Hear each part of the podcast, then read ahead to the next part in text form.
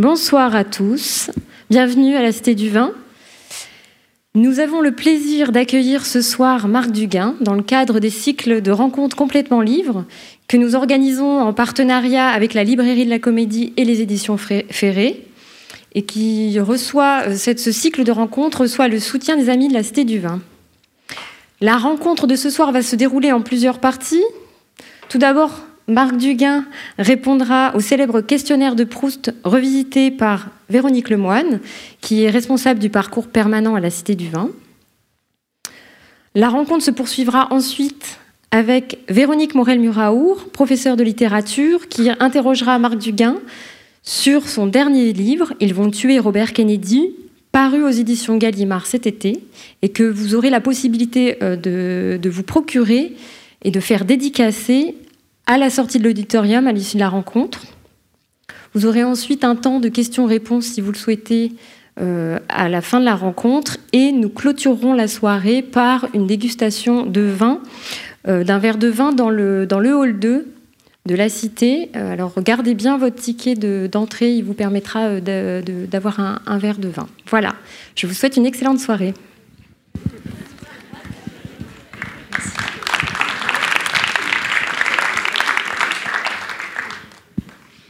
Bonsoir à tous. Et bonsoir à vous. Et bonsoir à tous. Euh, donc vous êtes ici dans, dans, la cité du vin, qui est un peu, vous l'avez vu, la cité des civilisations du vin. Et avant de commencer à nous parler de, vos ouvrages pour lesquels euh, ce nombreux public est venu ce soir, est-ce que vous pourriez nous parler un peu de votre relation au vin? Oui, c'est une, une, relation très assidue. Mais encore Oui. Je bois tous les jours. Voilà. C'est une bonne chose. Je n'ai pas le souvenir d'une journée où j'ai pas bu de vin, en fait. À quel Mais âge je bois, je bois, je bois, je bois pas de blanc parce que ça, ça me donne des crampes. je bois pas de rosé parce que c'est trop sucré. Et donc je bois du rouge, beaucoup de rouge. D'accord. Mais jamais jusqu'à l'ivresse totale, la perte des moyens, tout ça, parce que j'ai quand même une réputation à tenir. Donc, euh, mais je bois, oui, je bois, puis je bois du bon vin en général. Oui, c'est très rare, je bois de la piquette hein, quand même. Des incursions dans les champagnes, dans les liquoreux? Pas du tout. Non, le champagne, euh, ça me fait mal à l'estomac, euh, et les liquoreux, ça me met dans un état catastrophique. Donc, non, non, j'ai pas, j'ai pas l'organisme pour ni pour le champagne ni pour les liquoreux. Donc, c'est vraiment le vin rouge. Donc vraiment le vin rouge. Et, comment s'est fait cette découverte du, vin rouge? Est-ce que vous êtes d'une famille amatrice de vin? À quel âge en fait avez-vous découvert le vin? D'où vient cette passion du rouge? Pardon? À, deux, ans ou il y a deux ans? À deux ans. À deux ans. Donc vous gagnez parce qu'Amélie Nothomb nous a dit trois ans, je crois, là, il y a quelques jours. Oui, mais les Belges, c'est plus long parce que la Belgique, c'est pas, c'est pas un terroir. Non, ça n'a rien à voir. Non, moi, mes parents aimaient beaucoup le vin. Mon père euh, aimait euh, énormément le vin. Ma grand-mère avait une cave extraordinaire, euh, en particulier de Bourgogne. Donc j'ai été très très élevé au Bourgogne. Je suis désolé, on est à Bordeaux, mais bon. donc du Bourgogne, beaucoup de Bourgogne et des très très bons Bourgogne. Mon père était plus Bordeaux, donc et comme on avait une maison en Dordogne, j'ai toujours une maison en Dordogne d'ailleurs, et donc on n'était pas loin de Bordeaux, donc j'ai bu pas mal de de bon Bordeaux euh, dès l'âge où j'étais autorisé à boire, quoi. Enfin, 9 ans, quoi. D'accord. Et j'ai jamais arrêté depuis et j'ai pas de regrets. Donc, vous nous avez dit avoir une passion spécifique pour les vins rouges. Au centre des vins rouges, les Bordeaux. Vous avez beaucoup écrit sur les États-Unis. Vous êtes intéressé aux vins de la Napa, de la Sonoma. D'ailleurs, une pensée pour eux. Oui, on y a été avec ma femme d'ailleurs. Euh, c'est pas mal ce qu'ils font. Il y a encore du, à mon avis, il y a encore du travail, mais euh, ils y arriveront un jour, c'est sûr, les Américains. non, mais il, non, il y, a des, il y a des vins, euh, simplement, dès que c'est un peu réussi, ça prend des proportions en termes de prix qui sont, qui sont démentes.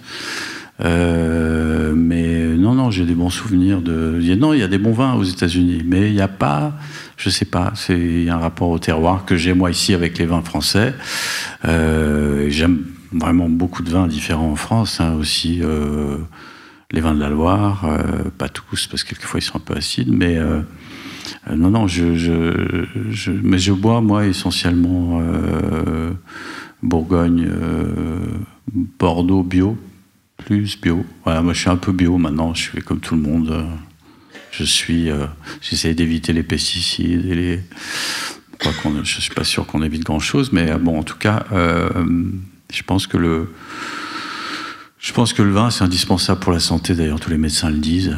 Je pense, moi, j'ai connu beaucoup de gens qui sont morts d'un cancer du foie. C'était tous des gens qui buvaient pas, donc ça m'a ça, m'a beaucoup troublé, si vous voulez. Et je me suis dit, là, maintenant, je, je, je, m'y mets tous les jours. À l'époque, c'était une fois par semaine. Donc, depuis, j'ai fait tous les jours. Voilà. Et je suis en très, très bonne santé. Voilà. Le bio, justement, l'industrie des pesticides, ça pourrait être un de, vos combats littéraires? Non, mais ça, c'est un combat. Là, je viens de mettre un petit coup à Monsanto dans les échos, là, euh, dans ma chronique de la semaine, parce que je fais une chronique dans les échos euh, tous les week-ends. Et euh, je n'ai pas une tendresse particulière pour Monsanto, parce que c'est vraiment des cyniques. Euh, je pense que sans être totalement déchaîné, mais il y a vraiment du travail à faire pour rendre, en tout cas, toute notre agriculture beaucoup plus naturelle et moins toxique, en particulier pour les gens qui vivent autour. Donc ça, c'est un combat que je mène à travers enfin les armes qui sont les miennes, c'est-à-dire la, plume, à travers mes chroniques, à travers les papiers qu'on me demande dans le monde, dans le journal du dimanche, dans, euh, voilà, sans plus. Parce que j'ai pas plus de pouvoir que ça. Je crois que vous avez écrit aussi sur euh, la gastronomie, que vous êtes un fin gastronome. Vous avez bien écrit. J'ai écrit sur la gastronomie. Vous avez bien écrit un livre qui s'appelle Du coq à l'âme, qui parle ah non, en tout pas, cas d'agriculture. Non, non, c'est quelqu'un qui a écrit un livre sur moi. ah, pardon. Ouais, c'est beaucoup plus grave. Ah, désolé, vous, voyez que je ne l'ai pas lu. Beaucoup plus grave. c'est quelqu'un qui a écrit un livre sur mes. mes c'est une amie qui a. C'est une collection, en fait, qui. Mmh. C'est une collection qui, euh, où des journalistes écrivent sur un auteur ou sur. Euh, une personnalité, quelqu'un qui est un peu connu. Et donc, oui, j'ai parlé de, mes goûts culinaires et des choses comme ça. Et donc, vous avez un accord mets et vins favori avec des Bourgognes ou, ou des Bordeaux ou autre? Ah, alors là, ça va. Quelque chose qui vous, qui, vous ferait, qui vous transporte gustativement? Vous voulez dire un Gevrey Chambertin, par exemple, ou quelque chose comme ça sur... Oui, c'est oui, c'est possible, ça. Non, non, mais j'ai pas de. Non, par exemple, j'achète un vin bio. Euh, moi, j'ai beaucoup, j'ai autant de plaisir, bon, avec évidemment avec des grands vins, même s'il y a des pesticides dedans, mais euh, qu'avec des vins euh, tout à fait courants. par exemple, moi, j'ai un souvenir formidable qui était une côte chalonnaise dans, à l'auberge de Montchapat, qui est une auberge en Bourgogne euh, ou quand vous demandez du poulet, ils vous amènent un poulet entier. Donc, ce que déjà une preuve de générosité. C'est bourguignon. Et, j'ai le souvenir d'avoir mangé là euh, et bu une, bouteille de côte chalonnaise et ensuite d'avoir dormi toute l'après-midi dans un pré. Et euh, ça, c'est des souvenirs pour moi, des vrais souvenirs de, gastronomie. C'est des choses simples, pas des choses très très sophistiquées. Je suis pas forcément dans les trois étoiles. Et, j'apprécie beaucoup, hein, mais je suis pas, je suis pas. J'aime bien les choses euh, courantes. J'aime bien renouveler les choses. J'aime pas les choses exceptionnelles. J'aime bien manger, bien manger tout le temps. Voilà. C'est un objectif dans la vie. En termes de, paysage, est-ce qu'il y a un paysage du vin? Vous avez vu que nous sommes des grands fanatiques des paysages ici. Est-ce qu'il y a un paysage du vin qui vous, qui vous fait rêver? Ou est-ce que vous, c'est, je dirais, le vin, c'est plus quelque chose de, de charnel, dans le plaisir, dans l'échange? Et moins dans le C'est très joli les paysages de vin, mais ça dépend de l'époque. C'est vrai qu'en hiver, ça fait un peu, euh, bah, ça fait un peu fil de fer et, compagnie. Euh, à l'automne, oui, avant la, au moment des vendanges, tout ça, c'est beaucoup plus. Bah, ça, c'est des souvenirs que j'ai en Dordogne, par exemple, euh, du côté de Montbazillac, tout ça, quand, quand j'étais môme. Là, là, j'ai, enfin, il y, y, a des paysages. Moi, j'ai une vigne sur ma propriété, en fait, qui, que je vais essayer de restaurer. Je sais pas quand. Parce que, pas beaucoup de temps, mais j'aimerais bien essayer de, faire du vin. Ça m'étonnerait que ce soit un grand cru, mais bon, ça fera l'ordinaire. Un bel ordinaire. Euh, une question qui va, qui va ramener vers l'univers de vos livres, euh, parce que je vais bientôt passer la parole à l'autre, l'autre Véronique. Euh, vous avez beaucoup écrit, enfin vous avez écrit sur l'univers, sur la virtualité, la virtualité des choses de plus en plus galopante, qui nous emmène dans, des univers qui n'existent pas, des univers à la Matrix. Est-ce que vous pensez que le vin peut être justement une des choses qui nous raccroche euh, à la convivialité, au partage, aux, choses simples de ce monde, à la terre. Et, à notre condition animale. Bah, J'ai un souvenir euh, très touchant à propos du vin, que une fois un ami m'a ouvert une bouteille de l'année de naissance de mon père, 1926, donc c'est pas, pas hier. Le vin était un peu fatigué, honnêtement, mais euh, mais il y, a très peu d'aliments comme ça, de, de, de, mets ou de qui peuvent vous donner un rapport au temps comme ça. Moi, je me souviens, quand j'ai eu des prix pour la Chambre des officiers, celui dont je me souviens, hein, parce que les prix littéraires en général, ça m'intéresse pas trop, mais là, c'était un vrai bon prix. C'est-à-dire qu'il m'avait offert euh, de boire de l'Armagnac de 1871, 1914 et 1939 sympathique. Sympathique. Et ça, c'est un lien au temps que vous avez, euh, je veux dire, euh, par, par le cette, cette, cette, capacité d'ingérer des choses aussi anciennes, ça n'existe finalement que, que, que, que, dans les alcools, que dans le vin. Que...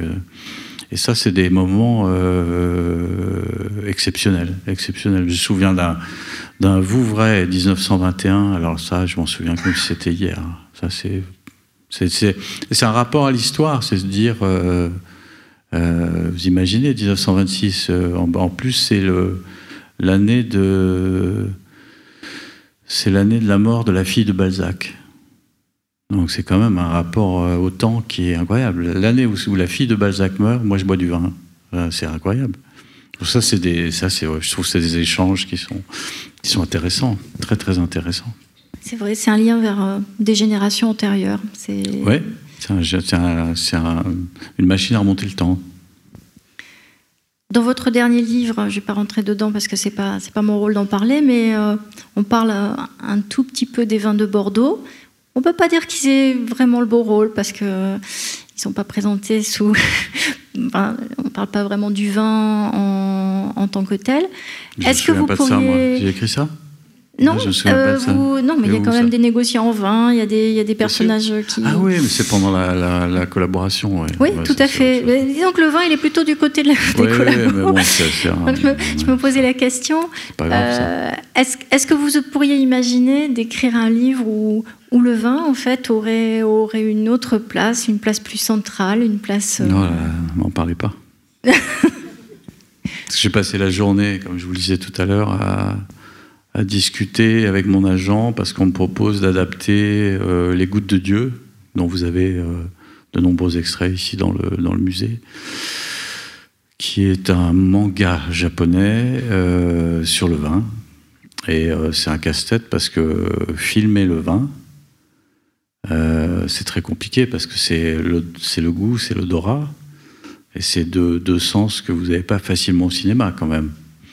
Et l'histoire euh, du manga, elle est très très intéressante, mais je je me vois pas derrière la caméra pour l'instant. Donc là, je suis en discussion. Euh, on devrait faire ça avec Jean-Jacques Hano.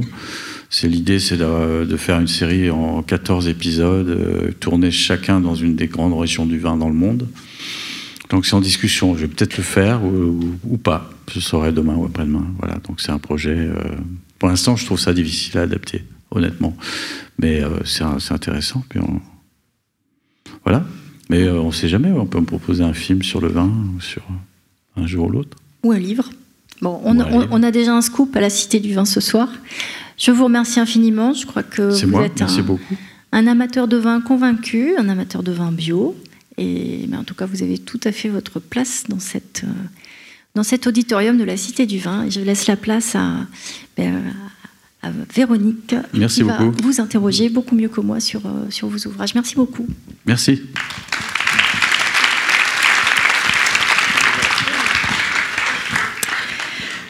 Bonsoir Marc, bonsoir à toutes et à tous. On va reprendre la route vers, euh, vers l'Amérique une nouvelle fois.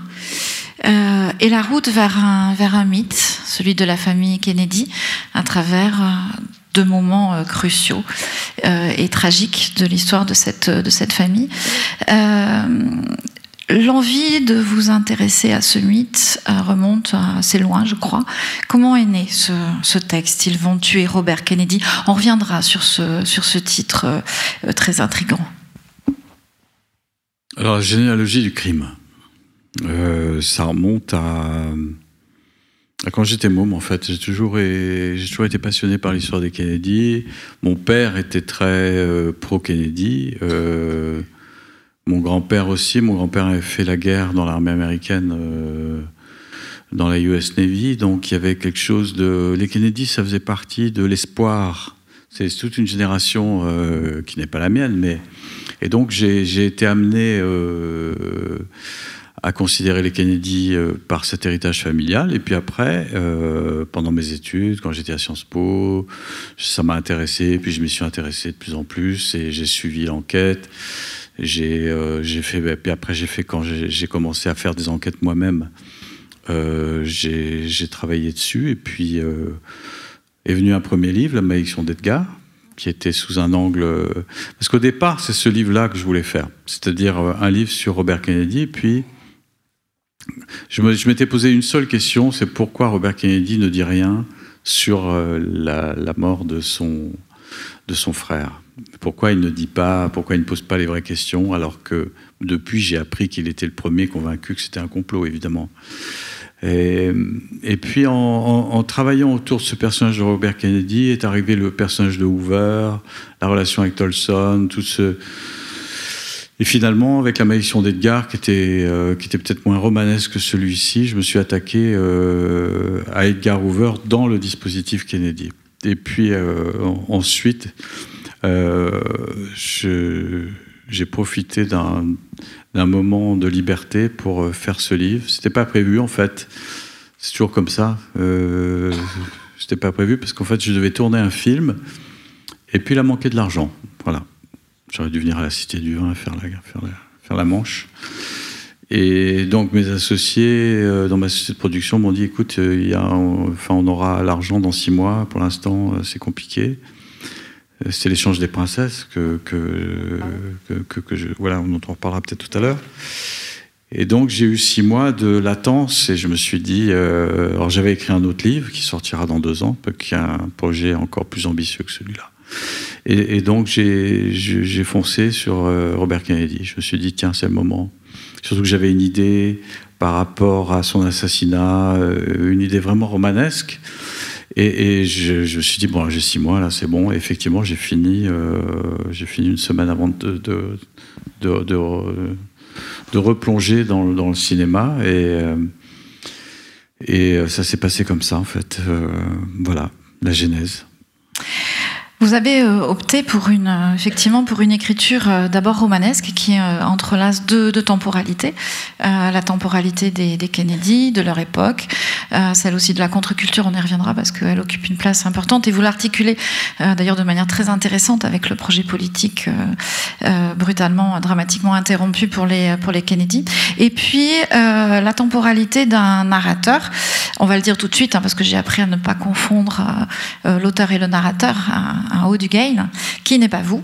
Euh, qui vous ressemble un tout petit peu, euh, qui a euh, la passion de, de l'histoire, ton professeur d'histoire, de, et euh, pour qui euh, l'histoire euh, de sa propre famille s'entrelace avec le mythe des, des, des Kennedy, avec l'assassinat notamment de, de, Robert Kennedy. Alors ça, ça donne une, une lecture, une, une, écriture une lecture absolument éblouissante par cet entrelacement. Ben oui, je, je vais le dire. oui, on y reviendra. Il y a du, il y a du Shakespeare, il y a du, il y a un peu de Camus aussi. Mmh. Oui, il y a un mélange, euh, il y a un mélange dans, dans la réflexion sur euh, euh sur le mal euh, absolu, sur la fatalité, sur. il y a un mélange entre du Hamlet, du Macbeth et du Richard III. Voilà, avec une petite sauce camusienne qui vient sauver tout ça. On en reparlera. mais cet entrelacement entre donc ces deux temporalités, une temporalité qui pourrait être strictement historique, qui ne l'est pas complètement. je repense à la, la, phrase que vous prêtez, enfin la réflexion que vous prêtez à Bobby, qui est très intéressante. cette réflexion qui dit que euh, au fond, la lecture euh, littérale de l'histoire ne permet pas de combler euh, la connaissance et le, jugement critique. Et donc cette temporalité-là s'entrelace avec la temporalité romanesque de, ce professeur d'histoire qui se lance sur la trace de la disparition.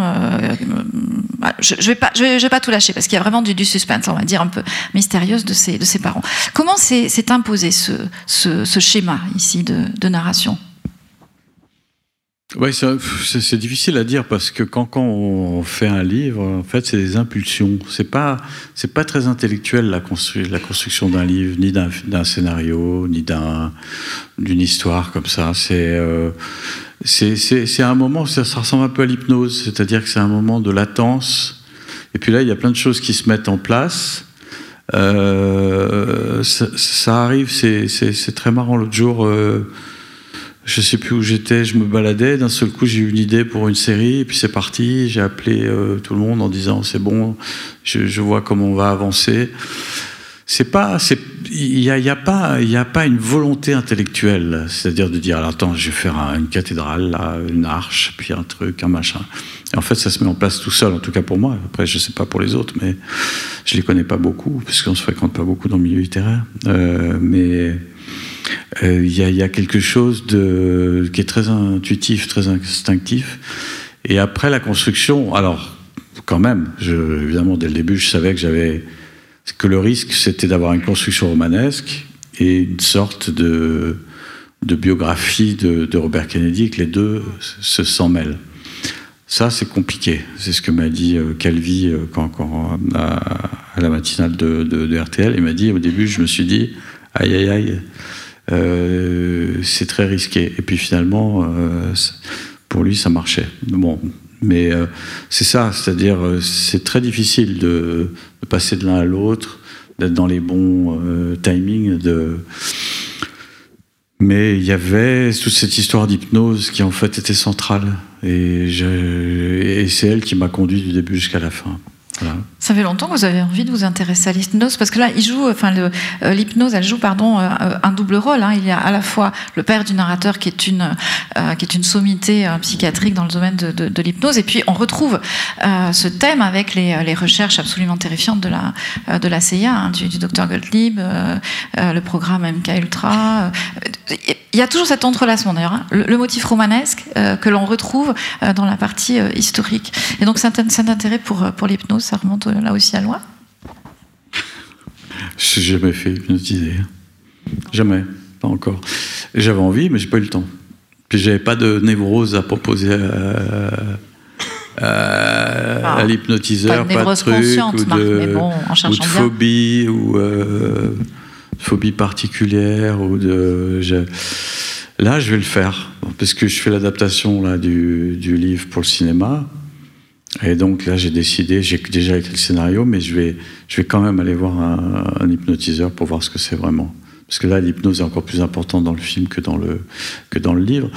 Non, c'est c'est pas pas un intérêt pour l'hypnose en, particulier, c'est euh, un intérêt bien sûr pour parce que le livre est autour de ça aussi. C'est quelle est la la force de l'inconscient par rapport à la conscience. Ça a toujours été une problématique qui me qui me hante, c'est-à-dire quelle est quelle est la vraie liberté qu'on a dans l'existence.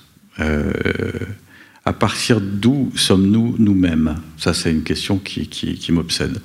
Euh, et ensuite, qu'est-ce qu'on est capable, à quel point on est capable de s'émanciper de ce qu'on a reçu?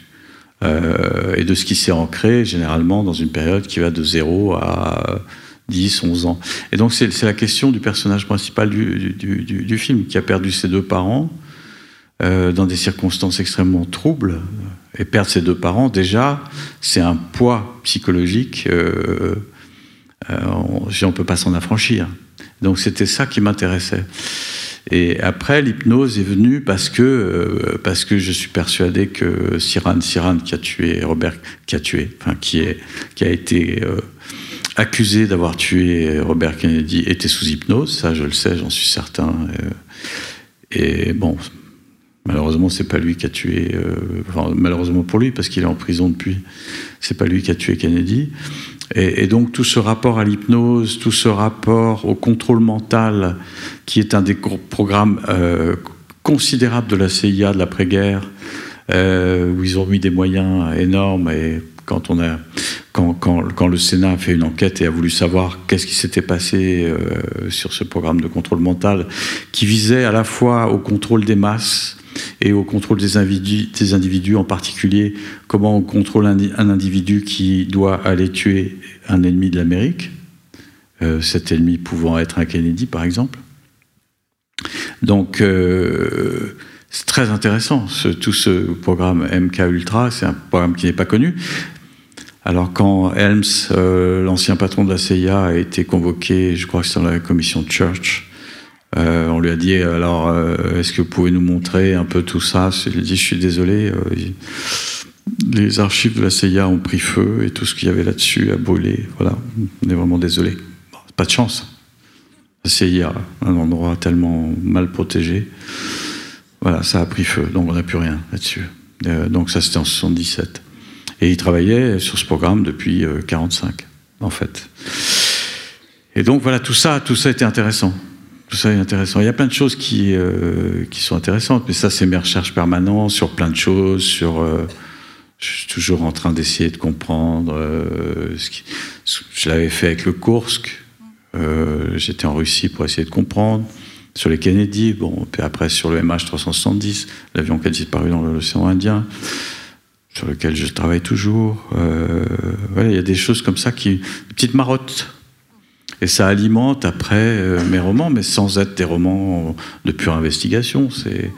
Parce que derrière, j'aime bien me rendre compte vraiment. Euh, si je fais un roman sur, les sous-marins russes, il faut que j'aille à moment, sinon ça n'a aucun sens. Donc c'est pareil sur ces, ces trucs-là, il faut que je rentre vraiment dans la matière. Voilà. Je voudrais justement qu'on revienne sur ce thème de la, liberté et de l'identité, parce que ce sont les, deux thèmes qui, la fatalité bien sûr, qui euh, s'entrelacent. Euh, vous avez fait allusion à, cette recherche effectivement euh, du, narrateur sur l'origine de, la mort accidentelle, enfin violente on va dire, de ses, parents. Il y a une autre, d'ailleurs il y a un autre thème identitaire, hein, celui de la, grand-mère, Maine, qui va refuser, elle, son, identité de, juive. Hein, elle va, une manière de certainement peut-être de se, euh, de se protéger.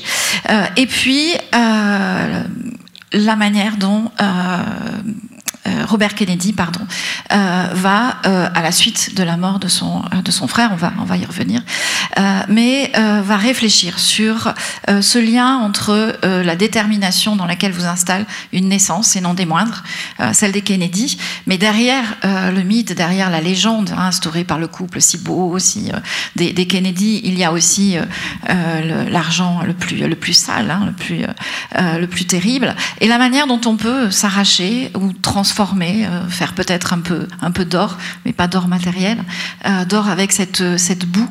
Euh, et il me semble qu'on suit vraiment. Vous avez l'air d'être en empathie, vous allez me dire si c'est si c'est juste ou pas. Vous avez l'air d'être en empathie avec Robert Kennedy, même si de temps en temps, je lirai un petit passage, vous le, vous le secouez, mais vous avez l'air d'être en empathie avec ce cheminement, justement, d'un homme qui se demande comment s'arracher à cette fatalité et comment, en politique, avoir euh, de vraies convictions et pas seulement un destin tracé par un père. Vous pensez à quelqu'un particulier en politique, non? On s'en reparlera après là. Hein euh, non, euh, la, question de, Robert Kennedy est intéressante. Pourquoi? Parce qu'en fait, par rapport à son frère, son frère était beaucoup plus fataliste et beaucoup plus cynique, John.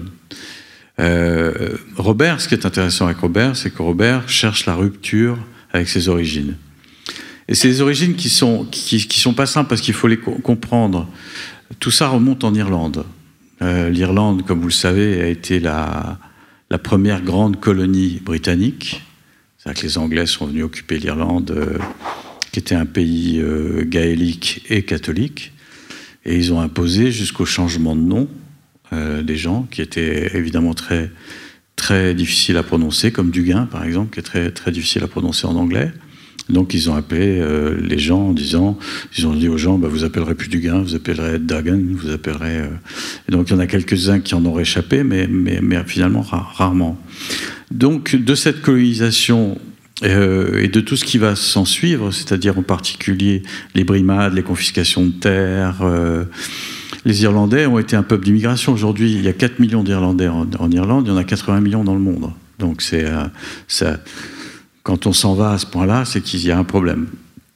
Et donc, euh, qu'est-ce qui s'est passé avec les Kennedy C'est que c'est, des Irlandais catholiques. Et comme toutes les minorités, quand elles arrivent aux États-Unis, en particulier quand elles ne sont pas protestantes, euh, ben elles se mettent dans un système qui est un système mafieux.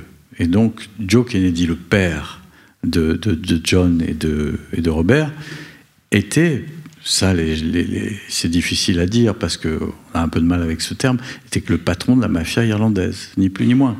Euh, il a fait fortune comme bootlegger dans les années de la prohibition. Ensuite, il a trafiqué la finance, il a trafiqué l'armement, il a, été dans tous les trafics. Et cette fortune, donc acquise d'une façon totalement mafieuse, euh, et ensuite fructifie intelligemment euh, dans le cinéma, un peu partout. Euh, Robert, en fait, il en profite. Il en profite parce qu'il a un train de vie, euh, fait des facilités, et en même temps, il la refuse. C'est ça qui va conduire à sa mort. Parce que dans, le, deal qu'il y a entre la mafia italienne, pour le coup, et la mafia irlandaise pour l'élection de, John Kennedy, John accepte à peu près les termes de l'échange, parce que c'est quand même la mafia italienne qui a fait euh, euh, élire euh, John. John avait moins de voix que Nixon en 60. Donc ce, rapport favorable à, Kennedy, ils le doivent à Giancana, le patron de la, mafia de, Chicago. Et, donc quand... quand Robert dit mais moi je veux pas entendre parler de tout ça, forcément, il met son frère en péril, ainsi que lui-même. Ça, c'est le premier problème. Le deuxième, c'est que pourquoi les Italiens ont, acheté des voix en faveur de John Kennedy? C'est tout simple. Parce que John s'est engagé à récupérer Cuba. Cuba, qui était, euh, euh, un des plus grands, pardon de l'expression, un des plus grands bordels du monde, avec des, casinos, des salles de jeu, des hôtels, tout ça appartenait à la mafia. Et le barbu euh, Castro a confisqué tout ça. Donc l'idée, c'est de récupérer. Et donc John dit, vous inquiétez pas, on va récupérer ça. Euh, mais on peut pas y aller officiellement parce qu'il y a les Russes derrière. Donc on va envoyer des paramilitaires. On a entraîné au Guatemala, donc on envoie les paramilitaires. Et les paramilitaires se, font dérouiller par les, les, castristes, c'est dément. Donc là, il faut envoyer l'aviation américaine, la vraie, l'officielle. Et là, John dit, c'est hors de question. Sinon, ça sera la guerre avec les Russes, euh, c'est hors de question. Deuxième raison d'être en délicatesse avec la mafia. Après, il y a une troisième raison d'être en délicatesse euh, plus généralement, c'est que quand John est élu, euh, l'armée lui dit voilà, on a une avance technologique euh, sur les Russes. Ce serait pas mal d'avoir un conflit nucléaire maintenant, on est sûr de gagner. Dans dix ans, on n'est pas sûr de gagner. Moi, rien que pour ça, je ne voudrais pas être président. Voilà. Si on me dit ça, j'espère qu'on n'a pas dit ça à Macron. Bon, je dirais, écoutez, là, je vais réfléchir. et qu'est-ce qu'il fait, Kennedy? Leur dit, de toute façon, vous êtes des cinglés je veux plus entendre parler de vous, je vais gouverner le pays avec mon frère. Donc, alors, ça, fait déjà une troisième raison, enfin, une troisième source d'ennemis, qui est l'armée. Après, il y a Lyndon Johnson, ce bonnet euh, absolument horrible, euh, euh, qui avait une façon de, faire. Pourquoi ils l'ont pris comme vice-président? Parce qu'il représente le Sud et que les, les Kennedy qui sont de Boston n'ont pas d'implantation au Sud. Donc ils prennent euh, Johnson. Mais Johnson, il est court-circuité tout de suite parce que le vrai vice-président, c'est le ministre de la Justice, c'est Robert Kennedy. Que, que, John a nommé dès qu'il a été... Euh, et donc tout se passe entre les deux frères. Bon, qu'est-ce qu'il y a d'autre? Oui, les pétroliers. Euh, Kennedy décide de changer les, règles d'amortissement des puits pétroliers. Ça veut dire qu'il va y avoir une ardoise fiscale pour les, pour les, pour les pétroliers qui va être considérable. Ça fait beaucoup d'ennemis tout ça. Et en plus, bon, il n'a pas récupéré euh, euh, Cuba, donc tous les anticastristes qui vivent à Miami ont qu'une idée, c'est de buter Kennedy. Et tout ce monde-là se met ensemble, et boum. Et en grande partie à cause de Robert qui n'a pas voulu euh, honorer finalement euh, un certain nombre de... Mais, mais, John aussi. Mais donc ça commence comme ça, le drame commence comme ça. Mais on a l'impression que Robert Kennedy est beaucoup plus intransigeant au départ sur ces questions-là que, euh, que, que, enfin, on, le surnomme Jack, hein, on dit John Fitzgerald Kennedy, mais on le surnomme aussi Jack. Jack Kennedy.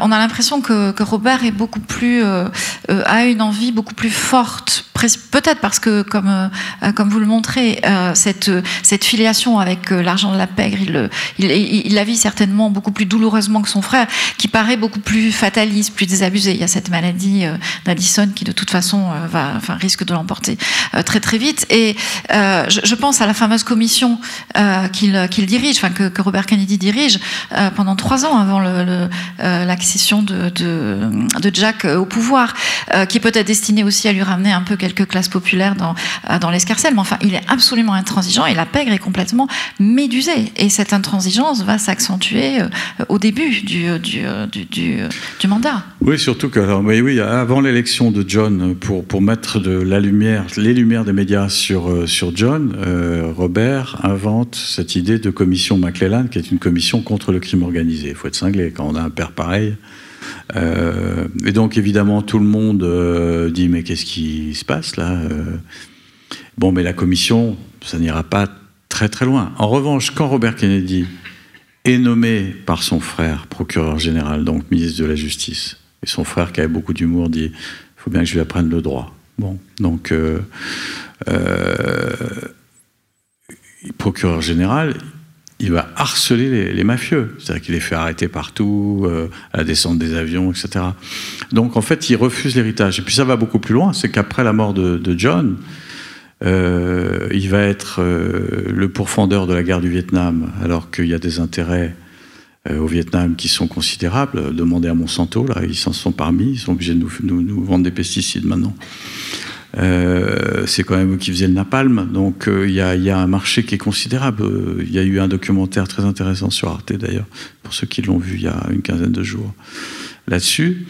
Et euh, l'idée qu'on arrête la guerre du Vietnam, qui est un marché considérable pour le, complexe militaro-industriel américain, ça, ne fonctionne pas. Donc il est et en plus, il commence à avoir des idées sociales, euh, des idées euh, en matière de droits civiques pour les Noirs, pour les, pour, les, pour les Mexicains. Donc ça va plus. Là, ça va plus. C'est-à-dire qu'il est. En fait, il va mourir parce qu'il est trop loin de ses bases. C'est ça le problème de, de, Robert Kennedy. son idéologie s'éloigne beaucoup trop considérablement de ses bases, qui sont des bases finalement mafieuses. Et sans, sans avoir euh, renier ça publiquement. C'est-à-dire qu'il l'aurait fait, ça aurait été autre chose. Mais en même temps, les gens ne le savaient pas, donc il n'y avait pas de raison de, le renier. Parce que les gens le savent maintenant. Mais à l'époque, on n'imagine pas que les Kennedy et quoi que ce soit, qui sont si bien habillés, si bien coiffés, si beaux, si, euh, sont tellement bien sur la couverture de Paris Match, Time Life, que pas imaginer que derrière, euh, il y a la mafia. Donc, c'est toutes ces contradictions qui vont les amener à la mort tous les deux. C'est d'ailleurs l'époque, euh, on peut revenir tout de suite sur cette dimension-là, c'est l'époque où l'image euh, commence à prendre un peu le pas sur, euh, sur le fond d'un discours politique. C'est le premier débat. Ça s'est pas arrêté depuis, hein, il n'y a qu'à voir Macron. c'est le premier, le premier débat. C'est les inventeurs de la com politique. Parce qu'ils avaient physique. C'est vrai que Nixon, c'était pas, son nez ne rentrait pas dans les photos déjà. Euh, Eisenhower, euh, bon, était un peu sur la fin. Donc c'est vraiment eux qui créent au, virage de, au tournant des années 60 la, première grande entreprise de communication politique. Et donc, qui dit communication dit euh, falsification du réel. C'est obligatoire. Et cette falsification, évidemment, il a fallu des années pour que nous, euh, derrière, tous ceux qui ont enquêté, remettent les choses dans une perspective qui soit euh, une perspective plus, plus acceptable. Il y, a un débat d'ailleurs hein, pour savoir si, enfin toujours, euh, je pense qu'il est un peu toujours en, cours, qu'il n'a jamais été vraiment clôturé, un débat pour savoir euh, de quelle manière ce premier débat télévisé entre, euh, entre Jack Kennedy et, Nixon avait pesé dans le résultat de, l'élection. En fait, Kennedy était beaucoup plus décontracté parce qu'il y avait deux prostituées qui étaient passées, parce qu'il en, il en usait une par jour. On peut revenir sur le priapisme d'ailleurs. et ouais, il était pic. Je souhaite à personne vraiment. Et donc, il a eu, euh, il a été, il a été détendu. Et euh, c'est vrai. Hein et Nixon, qui était un peu euh, déjà naturellement, et puis surtout, surtout, Nixon s'attendait à venir au débat sur les questions internationales avec des résultats à Cuba, sauf que la mafia avait tout arrêté euh, de façon à empêcher un débarquement à Cuba avant l'élection de Kennedy. Donc c'est vraiment la mafia qui, de tout point de vue, fait basculer l'élection de Kennedy du côté du clan. Et c'est énorme. C'est énorme. Et donc le Nixon euh, était, était, foudrage. Et euh, je pense qu'à l'idée de voir Robert encore lui mettre la tôle en 68, alors là, c'était trop. C'était trop. C'est. Je dis pas qu'il était impliqué parce que j'ai aucune preuve là-dessus, le concernant. Johnson, je sais, enfin, il y a beaucoup de. Mais lui, non. Euh, vous, venez de rappeler euh, indirectement que euh, aux États-Unis, alors je ne sais pas, vous allez nous dire si les choses ont toujours cours de cette manière-là, mais on, achète des, des, voix pour, pour l'emporter. À toutes les élections, oui, on fait son, fait son marché. Mm. Et que là, la, la PEG a acheté des, voix dans des États décisifs. Toutes les élections, on achète des voix dans des États. c'est une pratique ça existe pratiquement depuis le début de la démocratie aux États-Unis. Ça choque plus personne d'ailleurs. Bon, quand c'est Trump qui gagne, évidemment, on se dit. Euh, mais ça, moi, j'ai une théorie sur Trump. Je pense que c'est Clinton, euh, le mari, qui a racheté des voix pour ne pas être la première dame et se balader dans la Maison Blanche avec son sac à main et, aller d'œuvre caritative en œuvre caritative. Je pense que c'est vraiment ça, je suis sûr. Je suis sûr qu'il a. Mais il se connaissait bien. Hein. Euh, vous savez que Trump a, financé la campagne de Clinton. Et Clinton, euh, l'idée que sa femme, en plus, elle allait le punir, parce que quand il était à la, Maison-Blanche, il n'a pas été sage. Donc elle allait le, mais elle allait l'humilier. Moi, je, suis sûr qu'il a, il a mis tout l'argent qu'il a mis de côté. Il en a mis pas mal parce qu'il n'était pas une honnêteté euh, pour acheter des voix pour Trump je, partage un peu votre, euh, votre hein analyse. On est d'accord là-dessus. Ouais, ouais, bon, c'est pas de la grande géopolitique, mais ça, ça, a, son, ça a son intérêt. Hein. Je suis entièrement, je suis entièrement d'accord. Ça nous amène à un sujet, euh, un sujet très grave euh, que, que, vous traitez. Ah, oui, là, redevenons sérieux. Euh, un sujet très grave que vous traitez régulièrement dans vos, dans vos romans ou dans vos, dans vos essais. la relation entre la démocratie et le mensonge. La relation aussi entre, parce que c'est possible, entre la démocratie et la vérité. Et euh, vous dites à un moment donné que euh, la différence entre une démocratie et un régime autoritaire, c'est que la démocratie va accepter à un moment donné qu'on lui, lui dise la vérité, à condition euh, de respecter une certaine forme de temporalité. C'est-à-dire que la, vérité doit arriver à propos, au bon moment, en somme des années après. Euh, là, vous avez cerné les contours euh, de manière très précise, et je crois qu'on a parfaitement compris, euh, du, du, complot qui s'est abattu sur, sur Jack Kennedy avant de se prolonger sur, sur son frère. quand est-ce qu'on aura droit à, comment dire, à la validation définitive de cette, cette vérité qui n'est plus que secret de Polichinelle? Est-ce que le temps est venu, bientôt venu Il y a encore quelques acteurs un peu en vie? il, va y avoir, il va y avoir des, des, archives vont être lâchées, là, comme ça, release, comme on dit euh, euh, elles sont en train d'être lâchées. Donc je sais pas ce qu'il y a dedans. Je vais, je vais voir ça. Je suis un peu moins motivé maintenant parce que j'ai écrit le livre, puis je suis en train de faire d'autres choses, mais c'est pas pareil que quand on écrit un livre, on est plus, on est plus motivé. Mais je crois que les archives euh, vont nous dire un certain nombre de choses. Je pense que la mort de Georges Bush père est intéressante. J'en parle, je parle de son, de son action euh, ça devrait pas tarder normalement. Il va plus très bien du tout, du tout, du tout. Euh, après, le fils, derrière va. Parce que j'ai une photo du père et du fils à Dallas le jour de l'assassinat de John. Oh, c'est pas de chance. Alors c'est quand même George Bush père, c'est quand même le seul, la seule personne qui ne se souvient pas où il était le 22 novembre 63. C'est énorme. C'est énorme. C'est comme si on voulait. Tout le monde se souvient ici à peu près d'où il était le 11 septembre. 2001. Euh, ben lui, le jour de l'assassinat de...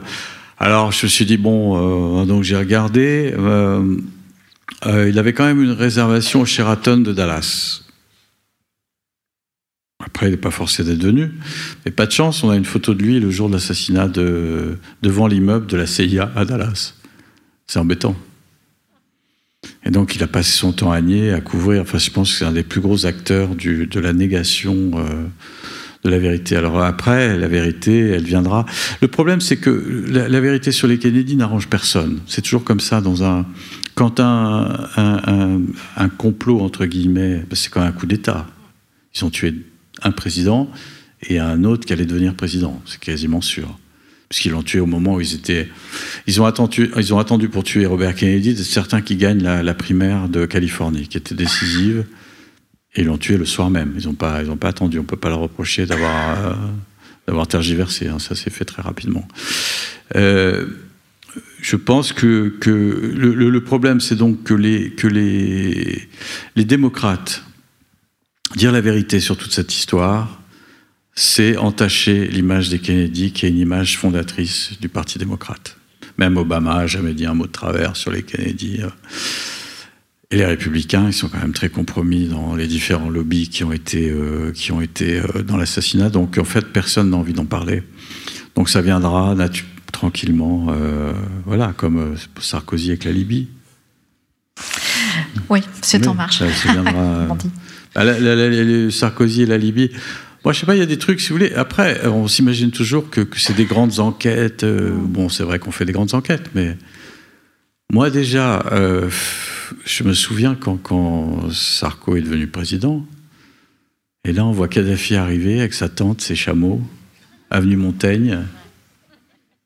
Je me dis, c'est bizarre. Un type qui a quand même été le parrain du terrorisme, euh, en particulier de tous les avions qui sont, tombés, qui ont explosé, Lockerbie, euh, UTA, euh, tout ça, c'était lui. Donc pourquoi on le reçoit à l'Élysée et on l'autorise à mettre sa tente avenue Montaigne? On imagine bien qu'il a un peu contribué à la campagne. Après, les montants. Puis après, bizarrement, c'est le premier qui est buté. Enfin bon, c'est compliqué ça, hein, tout ça. Mais enfin, on sent quand même des choses. Et là, bon, on va voir avec Sarkozy, mais je pense qu'il n'est pas sorti d'affaire. Mais c'est toujours pareil. Euh, il faut du temps et ça se. Là, c'est pas si long que ça, mais enfin, on finira par le savoir. Pour revenir au. Pardon. Si, les gens sont intéressés, c'est toujours pareil. La vraie question, c'est de savoir si on est intéressé. Parce que les politiques, c'est souvent, on leur demande finalement de nous prémunir contre ce qu'on ne veut pas savoir. Ça, c'est le vrai rapport politique, souvent dans la démocratie. Il y a des choses, des choses que, moi j'apprends par mes relations avec les gens du renseignement, avec euh, les journalistes d'investigation du canard enchaîné, etc. Bon, pour Fillon, c'est pas compliqué de savoir. Sincèrement, c'est pas la peine d'avoir fait euh, l'ENA du renseignement pour, euh, pour tomber là-dessus, mais mais, des choses un peu plus compliquées, quand on travaille, on arrive à savoir des choses qui nous paraissent énormes et on se dit, mais les gens n'ont pas envie d'entendre ça. Et je peux le comprendre en même temps, parce qu'on vit pas, on vit pas dans la boue à longueur de journée. Mais il y, a, une forme de boue qui est derrière l'écran, et cette boue, euh, les politiques se disent, mais les gens ne veulent pas en entendre parler, donc je me débrouille. Et on est là pour ça. On est là pour les protéger, de savoir que tel dirigeant libyen a fait ça, etc. Mais c'est aussi, euh, d'une certaine manière, le discours euh, de l'administration euh, américaine autour de la dimension de l'ennemi, dont il faut protéger le peuple américain, que l'ennemi soit l'ennemi extérieur. Alors c'est l'anticommunisme hein, viscéral, par exemple, qui, amène à des, essais de, solutions radicales, par moments complètement loufoques, entre Castro. et puis l'ennemi intérieur, c'est les années du macartisme, hein, par exemple. Mais l'ennemi intérieur deviendra aussi Kennedy à sa manière. à quel moment, pour vous, je vais peut-être lire un, passage sur, sur, une, sur une interrogation que, que pose votre, votre personnage, et il me semble qu'il y a peut-être aussi votre, votre voix. Je parlais tout à l'heure d'une empathie qui me semble très forte entre, entre vous et lui. C'est le moment où euh, euh, Bobby a décidé hein, de, repartir en, campagne euh, et il est allé, il a arpenté les terres sud-américaines par exemple et pris la mesure aussi de la pauvreté à l'étranger. et toi, Bobby, quelles sont tes convictions profondes? Oh non, je ne te parle pas d'accès de sensiblerie, de gestion économe de ta culpabilité de gosse de riche catholique, de tes remords d'avoir poussé trop loin la duplicité avec les pouvoirs de ce pays, comme s'il s'agissait d'un jeu d'étudiants après une soirée trop bien arrosée. Je te parle de ta foi. Es-tu de ces exhibitionnistes qui font parade de leur foi, qui la promènent comme un caniche toiletté, qui l'exploitent pour s'exonérer d'une pensée, d'une morale authentique Ne cherches-tu pas plutôt une façon glorieuse de te suicider, d'en finir avec cette dépression qui te mine, avec cette imposture qui est en toi? L'homme que tu es, sans l'appellation Kennedy, serait-il seulement là, à viser la magistrature suprême? Il me semble que tout le roman est contenu dans cette interrogation qui peut être autant euh, une interrogation euh, de Bobby dans son fort intérieur que vous, le romancier qui euh, prenez à partie Bobby. À quel moment pour vous, et est-ce qu'il y a un moment, à quel moment Bob Kennedy a vraiment posé des convictions sur son engagement ou bien, à quel moment il s'est dit allons jusqu'au suicide? En réalité, euh, après la mort de son frère, il a fait une dépression. Et il est vraiment devenu euh, proprement maniaco-dépressif. C'est-à-dire qu'il avait des périodes où il était en haut et puis après en bas, mais, mais vraiment en bas. C'est-à-dire euh, incapable de se lever pour envie de rien, complètement. parce qu'il se sentait responsable de la mort de son frère. Donc il y a toute la culpabilité. Bon. Après, il a, remonté ça grâce à l'aide de Jackie Kennedy, qui était sa maîtresse. C'est un scoop, il fallait bien que j'en amène un ce soir.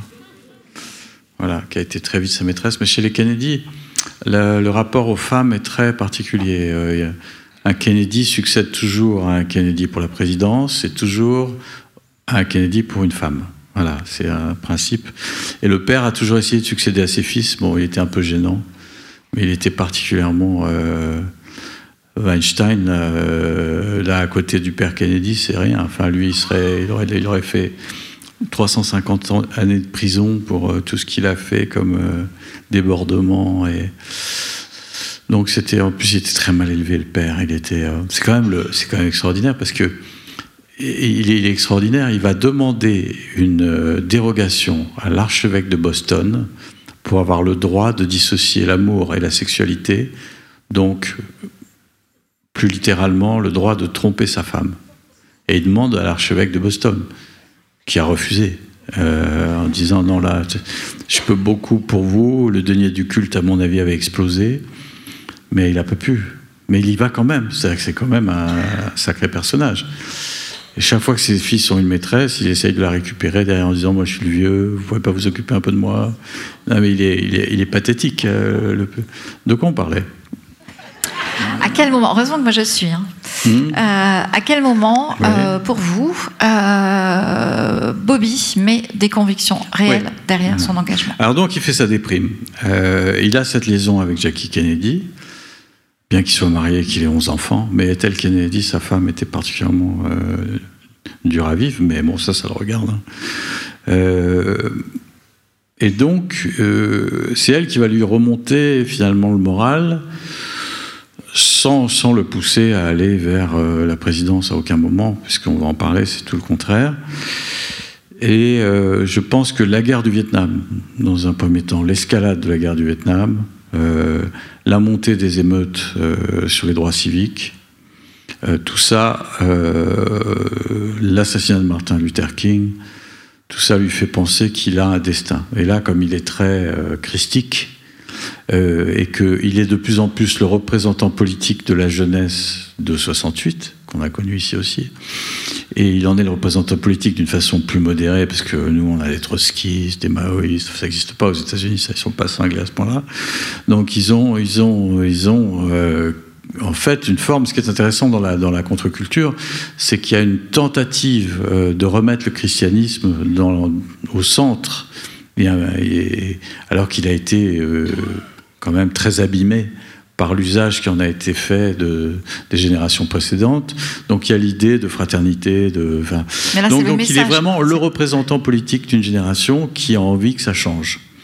Et, et c'est à ce moment-là, quand il réalise vraiment que les gens ne votent pas pour lui ou ne, ne, l'acclament pas parce qu'il est le frère du défunt, mais qu'ils l'acclament pour lui et pour son programme et pour son ambition, euh, qu'on va dire qu'il y a une ambition de centre-gauche, parce qu'aux États-Unis, on ne peut pas aller plus loin, hein, sinon on se fait descendre.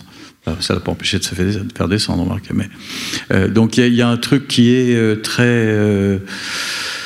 et là, il y, a un truc, comment dire, il est galvanisé et il y va, sachant qu'il va mourir, parce que il le sait au fond de lui-même.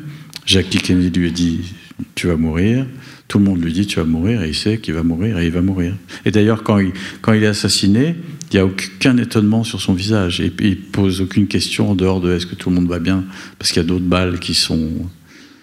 Parce que quand il est assassiné, on lui a tiré dessus, donc avec un barillet de 8 balles et on a retrouvé 12 balles. c'est pas de chance ça. Ça arrive, c'est quelquefois. La, la, multiplication des pains, c'est une chose, la multiplication des balles, c'en est une autre. Voilà, comme ça. Euh, vous parliez effectivement de la dimension euh, christique qui met euh, cette fois-ci le message du, du, Christ, pas la personne, mais le, vraiment le message du Christ effectivement au cœur de, de, de l'action politique. Et j'ai appris parmi vraiment plein de choses, j'ai appris que Robert Kennedy avait découvert la littérature, la philosophie de, de Camus. Bah oui, c'est mieux que Sartre, non? Euh, sous prêcher une convaincue, là, si on reste dans le domaine euh, théologique. Oui, tout à fait.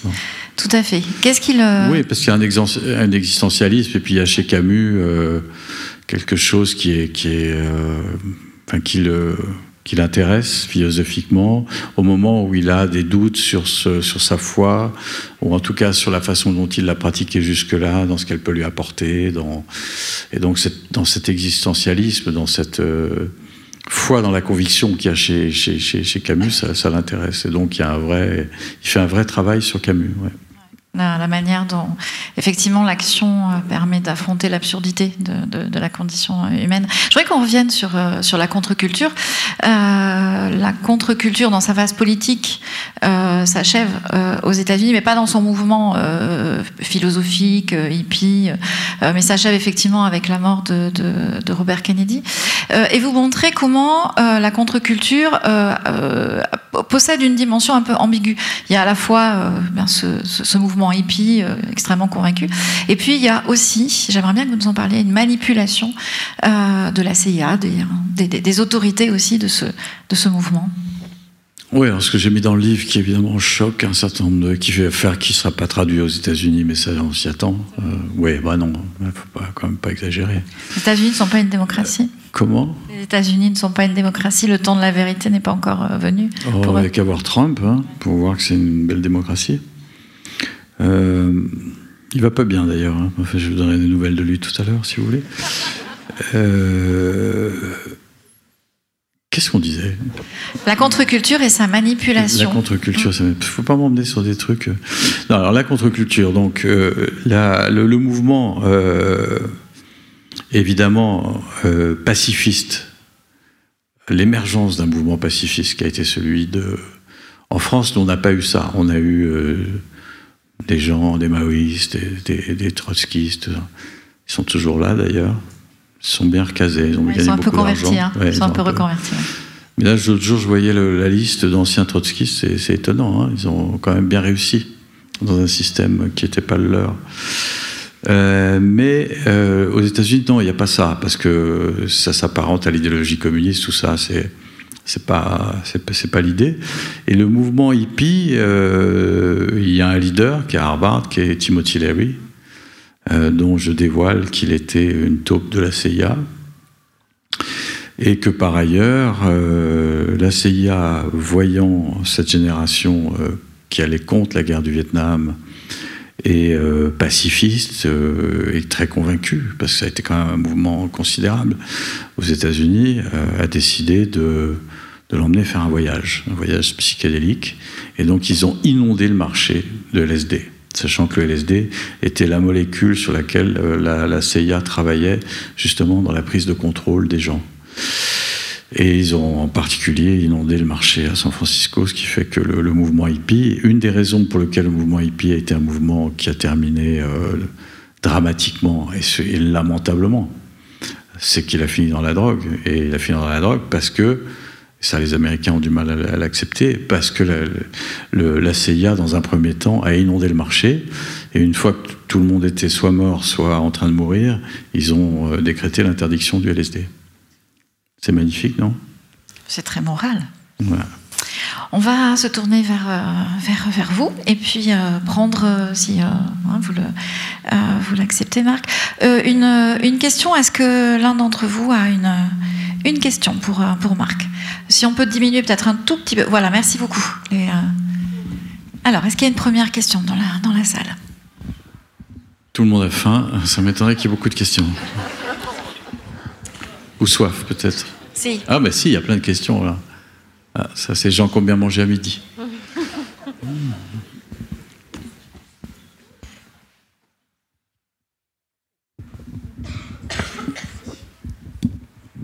Merci, oui, je serai rapide. Euh, euh, c'est Siran Siran, donc, qui est, d'origine palestinienne, je crois, qui a abattu Robert Kennedy. Et donc vous êtes persuadé que c'est un complot, une machination. Euh, Siran Siran était bien pour vous hein, ce que vous, vous appelez un leurre. Oui, c'est bien ça. Oui, Alors, oui, oui, absolument. Et alors derrière, puisqu'il y a toute une liste, euh, j'aimerais savoir un peu votre préférence. Euh, vous parlez de Johnson, les anticastristes, euh, le complexe militaro-industriel, la, la- le crime organisé, et vous êtes sévère aussi avec les syndicats qui sont complètement noyautés avec OFA. Oui. Alors, euh, qui, qui a tué, selon vous? Robert? Robert Kennedy, oui. Euh, Robert, je pense que c'est la, Qui- la- derrière, c'est- un département de la CIA qui s'appelle les, les opérations noires, Euh, les Black Ops, qui sont, c'est pas, ça, pas, je- je- j'ai des doutes sur le fait que le, que le, en tout cas déjà au moment de l'assassinat de, John, c'est vraiment euh, les opérations noires de la CIA qui ont, qui ont, qui ont tout organisé. Je pense que c'est les mêmes, parce que Siran, Siran, si vous voulez, le problème, c'est qu'il avait un 22. Euh, vous savez ce que c'est qu'un 22 C'est quand même pas un gros calibre. Et il a arrosé, il était de face, et euh, Robert Kennedy a toujours été de face, puisqu'il rentrait dans la cuisine, l'arrière-cuisine de l'hôtel Ambassador à, Los Angeles, donc il était face à lui, et il est mort d'une balle tirée derrière la tête. Donc, euh, moi, je pense que c'est euh, Saint Caesar qui était euh, un gardien qui, avait été appointé par l'hôtel pour être une sorte de garde du corps de la soirée pour Kennedy, qui, avait un seul garde du corps à lui, en propre. Et il a sorti son flingue. Donc on sait qu'il l'a sorti et on sait aussi qu'il l'a revendu plus tard à quelqu'un en lui disant. euh, et il a toujours nié qu'il avait eu ce pistolet.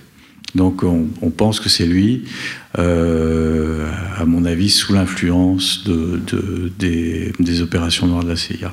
Donc, le commanditaire pour Robert Kennedy serait aussi la CIA. Oui, le- le- ce même département de la CIA oui, qui, avait, euh, qui avait à cœur que ça soit dans la continuité. Mais ça, vous verrez dans le livre si vous lisez le livre. C'est.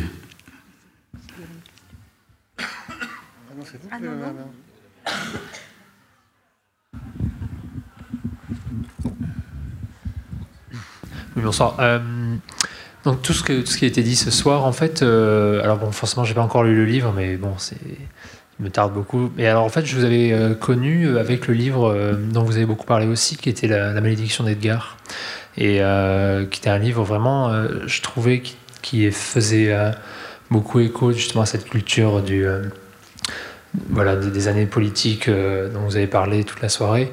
Et euh, qui était d'ailleurs beaucoup plus intéressant à mon avis que le film qui avait fait beaucoup de bruit après le film de, de Clint Eastwood, Eastwood, ouais. qui était à mon sens très lisse, un peu trop lisse d'ailleurs. J'ai beaucoup dormi, moi, ce film. Ouais, c'est vrai, je suis, c'est un petit peu mon cas aussi.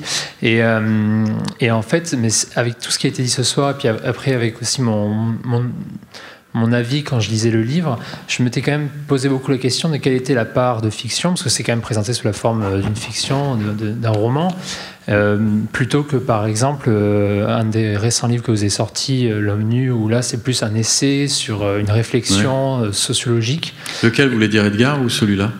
Ben, la malédiction d'Edgar et celui-là aussi, j'imagine, qui est celui présenté sous une forme romanesque, puisque c'est ce qui a été dit ce soir. Mm. Donc voilà, c'était plus, je voulais savoir quelle était la part de fiction et, quelle- et comment vous faisiez vos recherches pour ce genre de livres qui sont à la fois historiques et puis romanesques et, et sociologiques sur des questions oui, c'est, une vraie question. C'est-à-dire que le, le- en, en fait, tout, tout ce qui concerne vraiment l'histoire, euh, là, je je joue pas avec. C'est-à-dire quand il s'agit des, je parle des Kennedy vraiment dans, dans, dans mes livres, que ce soit la malédiction d'Edgar ou dans celui-là.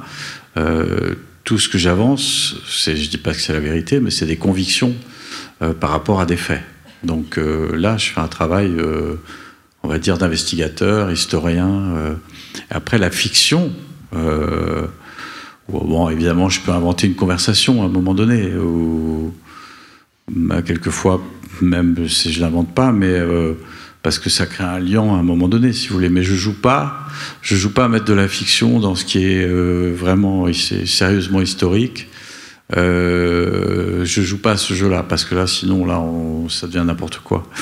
Euh, donc, donc, c'était intéressant moi pour celui-là, c'était de mêler de la fiction qui est en partie euh, l'histoire de ma famille. En fait, c'était comment arriver au lien entre l'histoire de ma famille et cette histoire. Mais l'histoire des Kennedy, tout ce que je dis sur l'histoire des Kennedy, c'est vraiment J'aurais pu faire un livre à part dessus, qui est, j'aurais dit la même chose. J'ai pas, j'ai absolument pas inventé. Quelquefois, je. Alors après sur la question sur les recherches, bon, bah ça c'est un métier. C'est un métier, c'est-à-dire que, enfin, c'est un métier.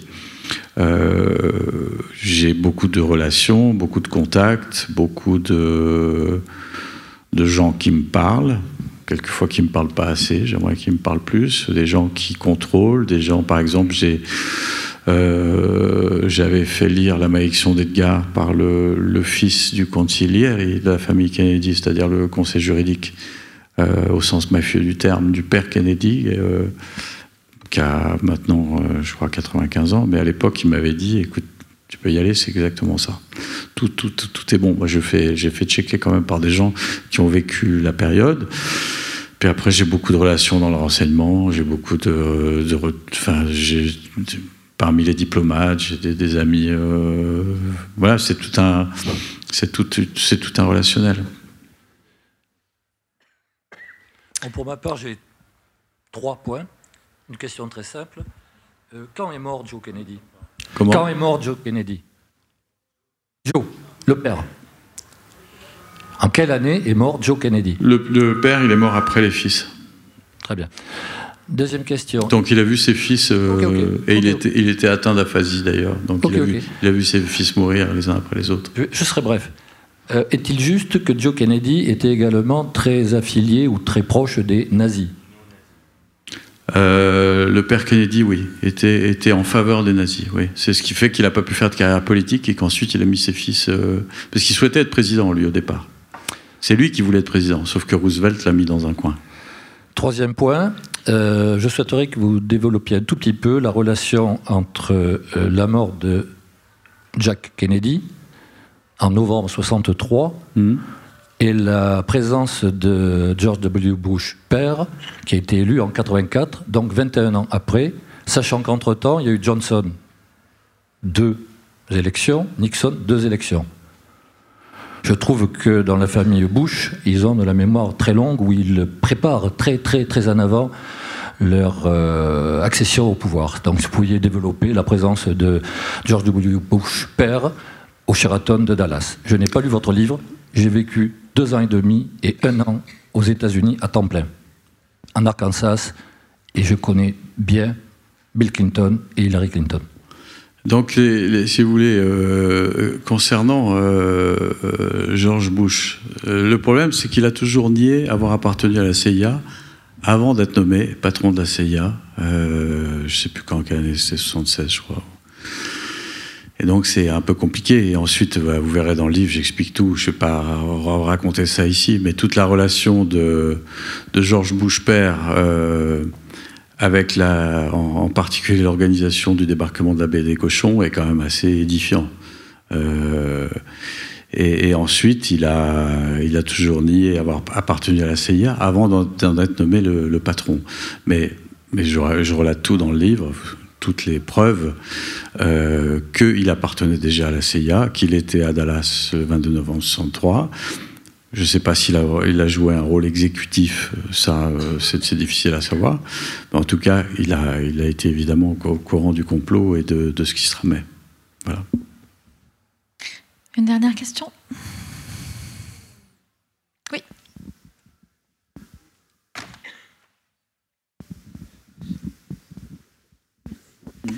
Euh, bonsoir. Du coup, ma question, c'est juste euh, par rapport. Euh, en fait, vous, avez dit que la famille des Kennedy vous intéressait, etc. Mais j'aimerais savoir si vous voyez écrire un ouvrage un petit peu similaire, mais sur la France, ou ce qui a pu se passer en France, ou si justement, d'un point de vue, comme vous êtes français et que vous avez beaucoup de contacts ici, c'est inimaginable pour quelqu'un comme vous. J'ai déjà un peu fait. Hein. J'ai fait une trilogie qui s'appelait Trilogie de l'emprise, où j'ai sorti pas mal de trucs. Euh, euh, voilà. Mais bon, moi, ça me suffit là pour la France. C'est bon, euh, on va attendre un petit peu. maintenant, il y a d'autres affaires qui m'intéressent, comme la, disparition du MH370, l'avion qui, a disparu dans l'océan Indien, qui est une, enquête que j'ai menée depuis le début, parce qu'il se trouve que j'ai dirigé une compagnie aérienne avant d'être écrivain. Et donc, euh, Paris Match m'a financé pour faire cette enquête. Ça m'a causé pas mal d'ennuis. Euh, et que je continue quand même, parce que je trouve ça très intéressant. Ça, dit beaucoup de choses sur. Euh, je pense que c'est la plus grosse affaire d'espionnage depuis la fin de la guerre froide. Donc, ça m'intéresse. Après, je vais vous dire pourquoi ça m'intéresse. C'est parce que c'est toujours intéressant quand, un avion disparaît, qu'on vous dit.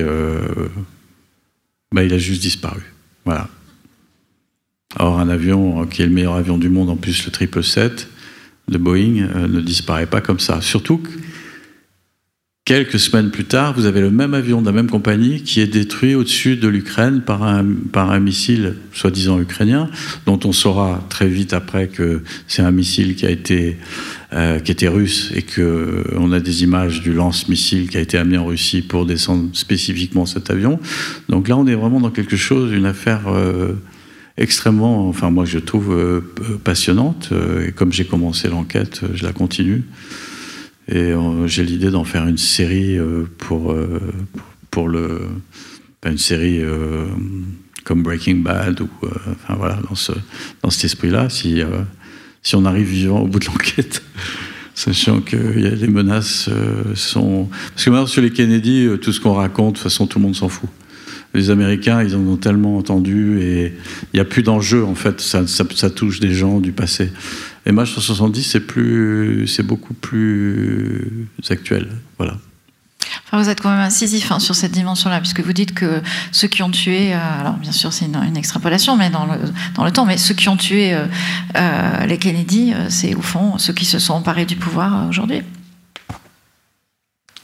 Oui, c'est pas c'est pas aussi c'est pas aussi simple que ça, mais c'est en tout cas c'est c'est une façon de non oui ceux qui ont tué Kennedy c'est pas ceux qui sont au pouvoir aujourd'hui parce que de toute façon ils sont tous euh, ils sont tous morts et ce qui est je pense que l'Amérique pourra pas faire l'économie de la lumière un jour sur ce qu'on peut considérer quand même comme un coup d'État voilà je crois qu'il y avait une dernière question. Euh, voilà. Est-ce que vous pouvez amener le micro, s'il vous plaît, de l'autre côté? Il y en a. Ah, pardon, merci. Bonsoir. Euh, je reviens sur euh, ce que vous avez évoqué dans, le contexte français autour de, Nicolas Sarkozy et même de, de François Fillon sur le, rôle notamment de la presse finalement de protéger les, citoyens de, de, ce que font finalement les politiques et d'éviter finalement enfin de, les mettre en contact avec cette boue euh, qu'il y a derrière l'écran. Euh, lorsque vous avez parlé, ça m'a évoqué un film que j'ai vu récemment, qui, a un certain âge maintenant, c'est La Conquête. Euh, avec racontant finalement l'ascension de Nicolas Sarkozy à la présidence et interprété par Denis Podalides. Hmm, je connais bien, j'ai fait un film avec lui. Euh, voilà, donc euh, que j'ai adoré évidemment. Euh, l'un des, des, nœuds narratifs du film, finalement, c'est ce face-à-face avec Villepin, avec un outil au milieu, l'affaire Cleystream, et avec finalement ce qu'il montre des liens entre les politiques et la presse. Et finalement, le fait que les politiques peuvent aussi utiliser la presse comme un outil pour finalement descendre l'autre. Et euh, ça, c'est une hypothèse qu'ils font dans le film, mais euh, de façon euh, que j'ai trouvé assez claire. Et bon, ça, me, fait penser aussi à ce que vous avez dit comme une sorte d'intuition quand on voit Kadhafi avec sa tante, avec avenue Montaigne. Oui, c'est très, très, subjectif. Hein. Bah, vous n'êtes peut-être pas le seul à, l'avoir. Euh, force est de constater que quand on voit finalement le cadençage et le rythme des sorties sur François Fillon entre janvier, février et mars jusqu'à la présidentielle, même si finalement c'est très subjectif, on ne peut pas s'empêcher d'avoir une... Ça laisse pensif tout de même. Comment finalement on arrive à se protéger en tant que journaliste? Bah, sur l'affaire Fillon, je la connais bien parce que j'étais un peu avec les, journalistes du, Canard enchaîné. Euh, euh, en particulier, j'ai écrit L'homme nu avec un, journaliste qui est au Canard enchaîné, qui, euh, a été un de ceux qui a. Là, c'est arrivé, si vous voulez, c'est simplement qu'il y, a, a, y avait des gens qui ne voulaient pas que Fillon soit président, qui ont mis en lumière des contradictions qui était pas, c'était pas le c'est pas le plus mafieux de tous, hein, Fillon, loin de là, c'est pas celui qui a fait les plus grandes, euh, mais les petites, euh, les petites choses, enfin les petites choses, euh, ça dépend du, regard, mais ce que ce que les gens ont, ont, vu, en tout cas. Ça suffit, ça a suffi vraiment à le déstabiliser. C'est vrai que ensuite il y a eu un, enfin, les fuites ont été organisés. Il y a beaucoup de gens qui ont parlé. Il y avait beaucoup d'ennemis. Euh, moi, je sais, je sais qui a parlé, mais bon, je ne le dirai pas ce soir. Je ne vais pas, vous faire de, de peine. Euh, pour ceux qui votaient pour Fillon, euh, voilà. Et, il y arrivé en plus, c'est arrivé à un moment où ça arrangeait Macron. Enfin bon, c'est. Mais si vous voulez, les rapports entre la presse et comment les politiques jouent de la presse et comment la presse ça, c'est vieux comme le monde, mais là, c'est vrai qu'en ce moment, ça, devient, euh, ça devient un jeu euh, incroyable. Ben, moi, j'ai assisté à ça, euh, puisque j'ai une chronique dans un journal. Donc, je voyais aussi, quand on me disait, parce que moi, j'ai bon, commenté tout ça.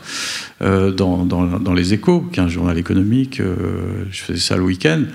Et c'est vrai qu'il y avait. Euh, mon rédacteur en chef attendait mes papiers avec impatience.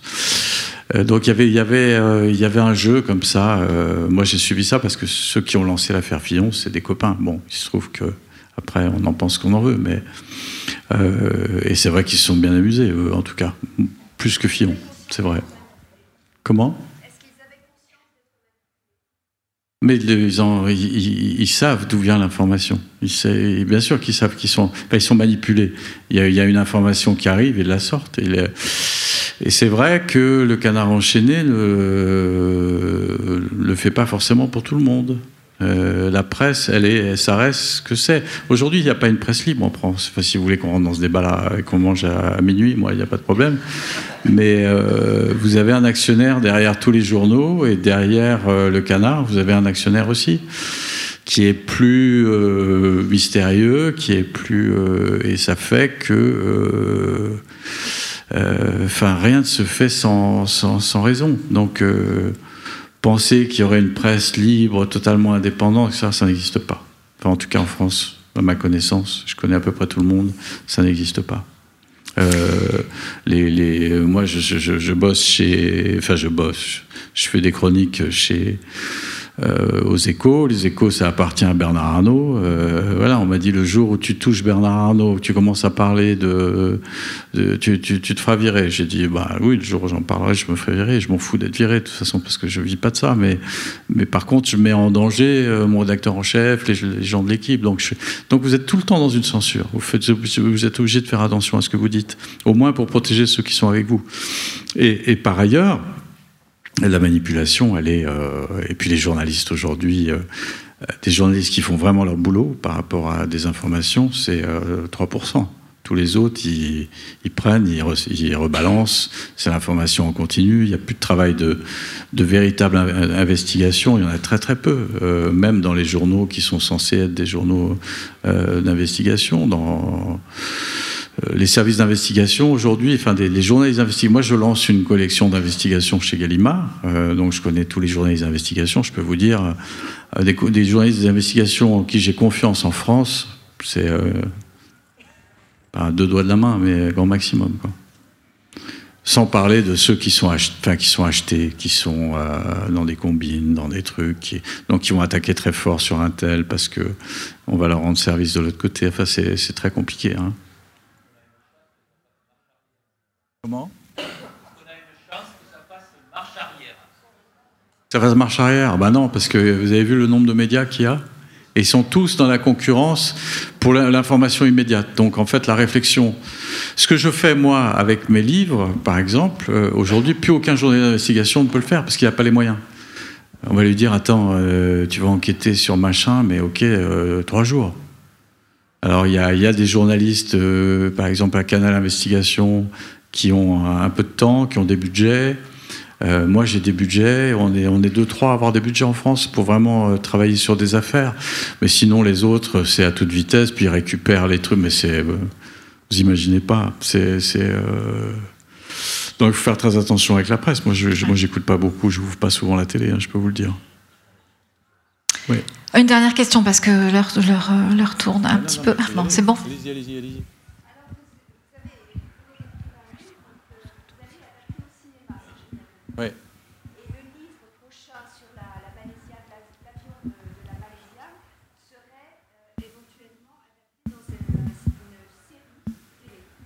Un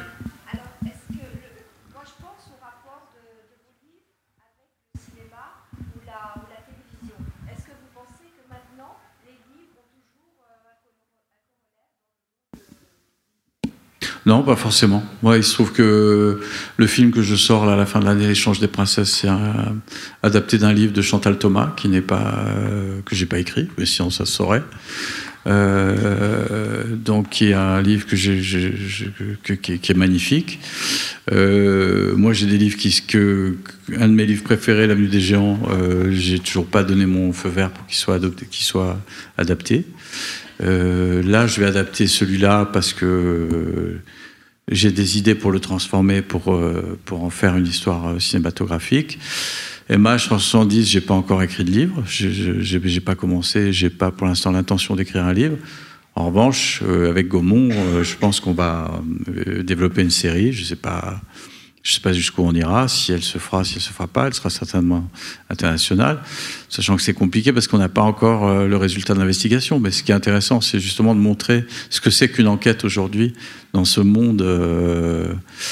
Euh, euh, où, les services de renseignement, comme les services de renseignement américains, sont extrêmement puissants et, savent tout sur vous et tout ce que vous dites et tout ce que vous écoutez en permanence, écoutent vos mails.